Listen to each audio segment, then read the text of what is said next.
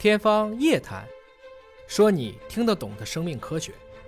什么是高级的迷信？简单的相信当下的科学，就是无神论造神。因为我们科学的进步都在于否定前人，我们要在不断的否定之否定螺旋式上升，才能变成今天的一个科学。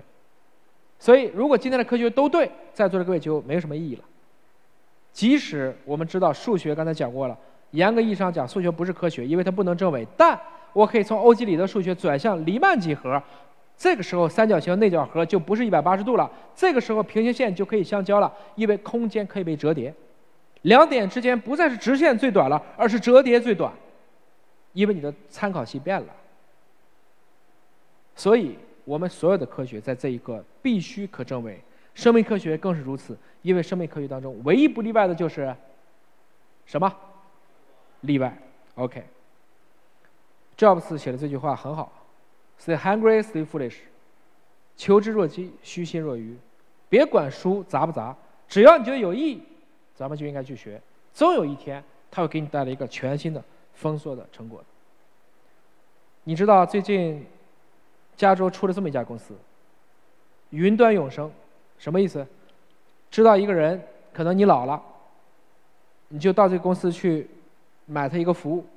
他给你，比如说六十个小时的时间，问你问题，让你去讲你好多的故事，然后他通过人工智能的方式，就把你变成了一个至少可以接电话的人，听懂了吗？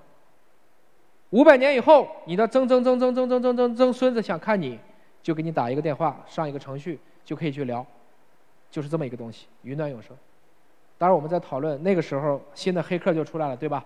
说我找到了你五百年前以前的爷爷，你不给我一万块钱，我就删他一个 G。一直把它删到老年痴呆为止，一个全新的黑客状态就出来了。但我说的是，其实，但凡有人能想象之事，则必有人将它实现。这是一个很有意思的一个创意。我们再看凡尔纳讲这句话，啊，一百五十多年前能写出《海底两万里》这《地心环游记》这样的东西啊，真了不起。所以啊，当你们年富力强的时候，当你们茁壮成长的时候，要记住这句话：人类唯一可能，我还加的是可能不被束缚的能力，就是思维。思维可以超越光速的，思维可以去想出前人都不敢想的事情的。大家一定要在自己能去思想奔逸的时候，让自己的思想奔逸一次。我快讲完了，我特别想讲，就是其实我今天什么都没讲。这是另外一个马丁，他说：艺术可以被学习，但不能被教授。我希望的我们的这种学习。是苏格拉底式的这种教育，即所谓的我们没有一个中心，我们是一个互相互为师长的一个过程。这既不是 training，也不是师徒这种唯权威论，我们应该是一个平等的一个讨论。生命科学就这个样子，你们可以去参考我的东西，但我绝对不能灌输给你。特别是这种生命的觉知，一定是要自己去启发的。如果你让我总结一下，认知生命科学重点是认知什么？首先。探索自然的宏伟，感受人的卑微。想一想我刚才讲的新冠病毒和卵子之间差十亿倍的体积，你有什么想法？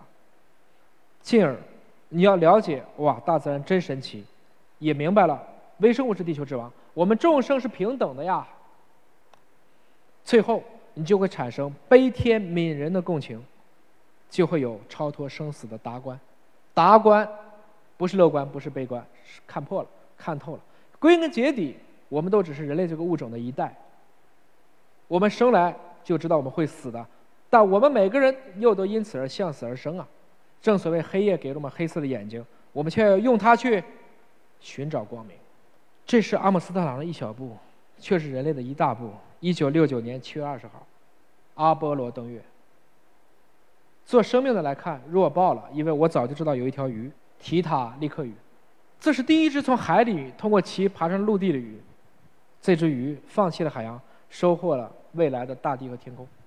这就是阿蒙森登上了南极，这就是五月花登上了普利茅斯，这就是阿波罗登月的那一小步。这是鱼类的一小步，却是脊椎动物的一大步。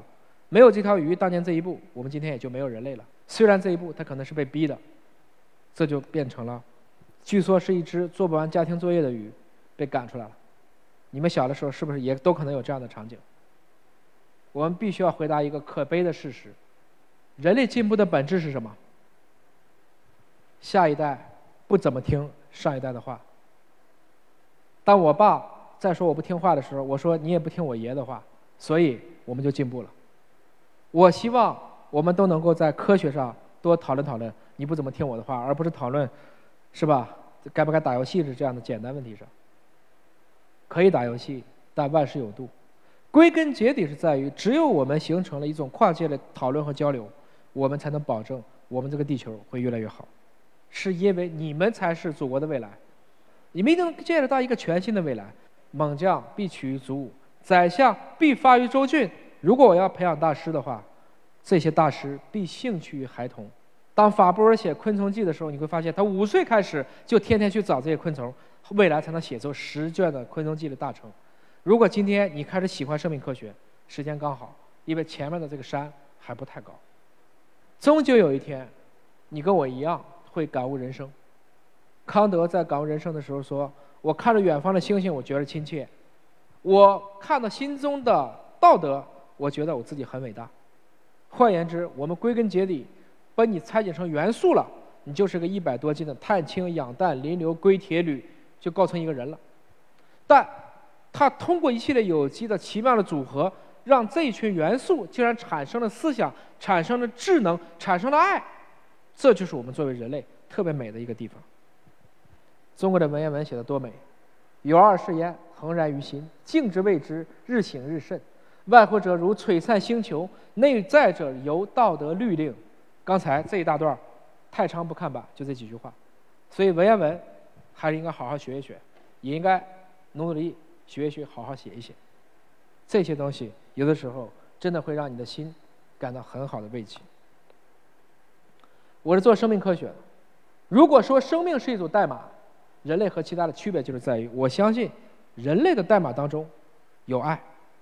我们做这些教育，我们做这些科普的真谛，就希望能够将这份爱去永续传递。谢谢各位。